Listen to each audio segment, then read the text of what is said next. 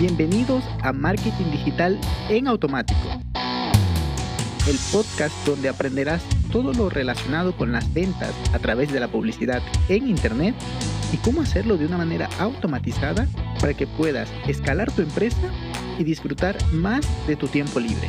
Así es que, manos a la obra. Empezamos.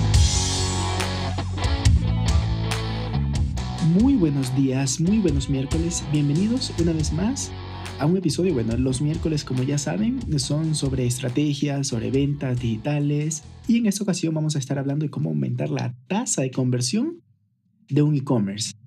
Porque bueno, eh, la semana pasada, bueno, hace dos semanas estuve con un cliente de PrestaShop y bueno, implementamos algunas de estas cosas sin embargo, como es un, bueno, es un episodio un poco largo, o sea, lo que he pensado es hacerlo en dos partes y que sea más digerible para que, bueno, te lleves hoy tres, cuatro o cinco ideas para implementar en tu e-commerce y que la próxima semana, igualmente un día miércoles, estaremos revisando los siguientes puntos, más que todo para que puedas ir y implementarlo directamente. Así es que sin más dilación, vamos allá. Lo primero sería a ver, como era una tienda de PrestaShop, utilizamos, eh, teniendo en mente esto de eliminar la mayor cantidad de pasos posibles y hacer lo más minimalista que se pueda, pero también manteniendo una buena usabilidad, lo que decidimos fue usar el, el add-on o el plugin de PrestaShop eh, One Step eh, Checkout, que también hay para, para, para WooCommerce, que es One Page Checkout. O sea, igual existe una, una alternativa para, para WordPress. Pero bueno, ¿qué, es lo maravilloso de esto? Que antes tenía un, sistema de checkout de varios pasos y era engorroso. Ya sabemos que con la, aceleración que tenemos, actualmente lo queremos todo rápido. Así es que decidimos implementar este plugin y lo que nos permite es, tal como el nombre lo dice, en una sola página, en tres columnas distintas, poner en, en la primera columna los datos del cliente. Esto ya es el nombre, ta, ta, ta. Luego los métodos de pago y el envío. En el caso, en este caso eran productos físicos, entonces teníamos que poner también la dirección de envío. Y por último, en la tercera columna teníamos el resumen del pedido y la confirmación, nada más para que el cliente ahí tenga una visualización de lo que se está creando. Así como te comento, eh, con estos tres pasos, con, con, esta implementación, perdón, de este plugin, eh, es, eh, a ver, no te lo puedo asegurar al 100%, pero es una garantía bastante grande de que la, tasa de conversión va a aumentar mucho, mucho por el hecho de hacer más fácil la usabilidad de tu web. Sin embargo, vamos con el segundo punto, que lo que hicimos fue resaltar los puntos fuertes. En este caso, esta empresa tenía, eh, este e-commerce tenía, tenía envíos rápidos y eso es algo que resaltamos muchísimo. Ya le vamos a decir cómo. Entonces, eh, tenía envío rápido, también tenía envío gratuito. Ojo con esto. Y por último tenía regalos personalizados por cada compra. Eh, esto era en base a un, a un, gaming que se había implementado, es decir, mientras más compraba se aumentaban puntos. Entonces, estas tres características, eh, de pronto los nuevos no la tenían presente, así es que decidimos darle un mayor realce porque no estaba teniendo el suficiente realce. Así es que, bueno, en, primera instancia pusimos unos banners laterales y también un top banner, que es el que aparece cuando tú ingresas a la página, en la parte de arriba, ahí eh, como un pop-up, bueno, no, no exactamente como un pop-up, pero bueno, un banner superior.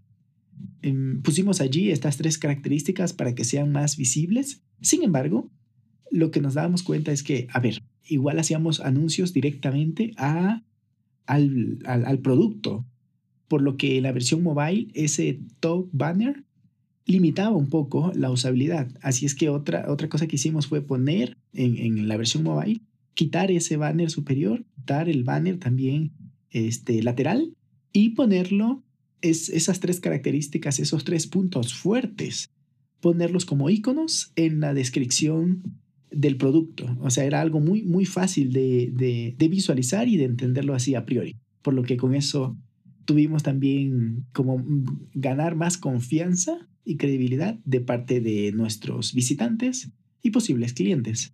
Algo muy importante en el e-commerce es el tema de la garantía y de, los, y de las políticas y todo esto que tiene que ver con una compra. ¿Qué tal si, bueno, el cliente no sabe qué va a pasar si, si te llega dañado o si se perdió o incluso si el producto que te enviaron no era el que tú pediste.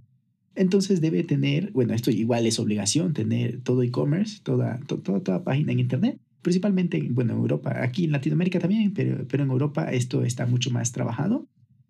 Eh, se necesita esto de los avisos legales y las políticas de devoluciones y envíos. Esto es una obligación. Sin embargo, eh, suele estar muy pequeñito en el footer y, en letras, eso justamente, ¿no? Letras pequeñas, como todo contrato.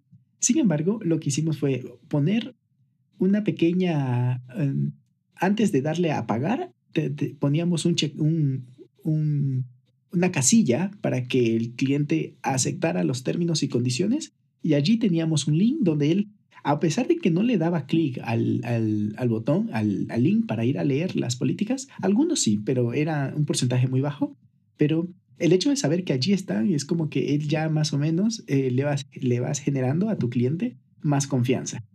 Eso fue uno, pero también lo que hicimos fue ponerlo en el footer, sí, pero en un, tono, en un tamaño un poco más grande, que, que no quede tan, tan pequeño, de tal manera que sea visible y que pueda acceder y bueno, leer todo. Lo que sí se agradece en uno de, estos, eh, de estas páginas de aviso legal o de devolución es una tabla de contenido, porque hay gente que dice, ok, ahorita yo estoy comprando y quiero ir a ese punto rápido. Entonces, una tabla de contenido para que las personas puedan rapidito ir al, al, tema que quieren saber, eh, es, algo que se agradece mucho.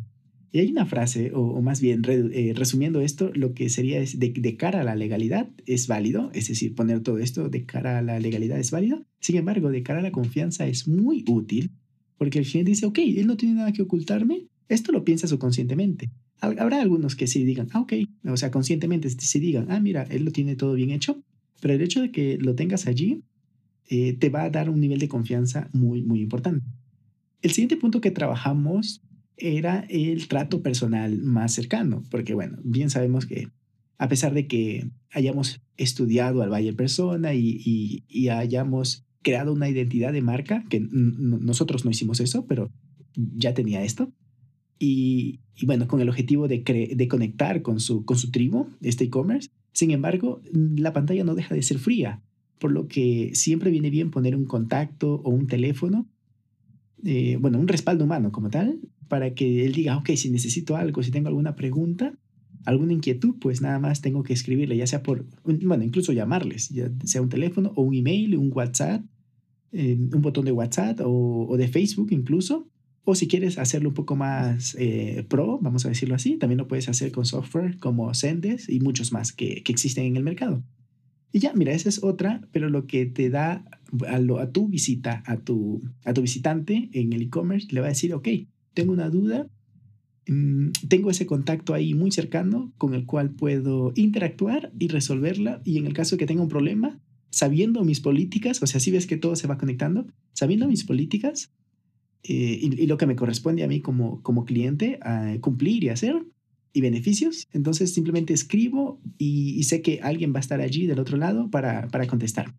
La última eh, implementación que hicimos, optimización que hicimos en, esta, en este e-commerce, y que bueno, la próxima semana comentaré los siguientes, era, eh, a ver, en el checkout, cuando llega ya el momento de meter la tarjeta y todo esto, es un momento crítico donde lo que menos quieres es distraer a tu, a tu comprador.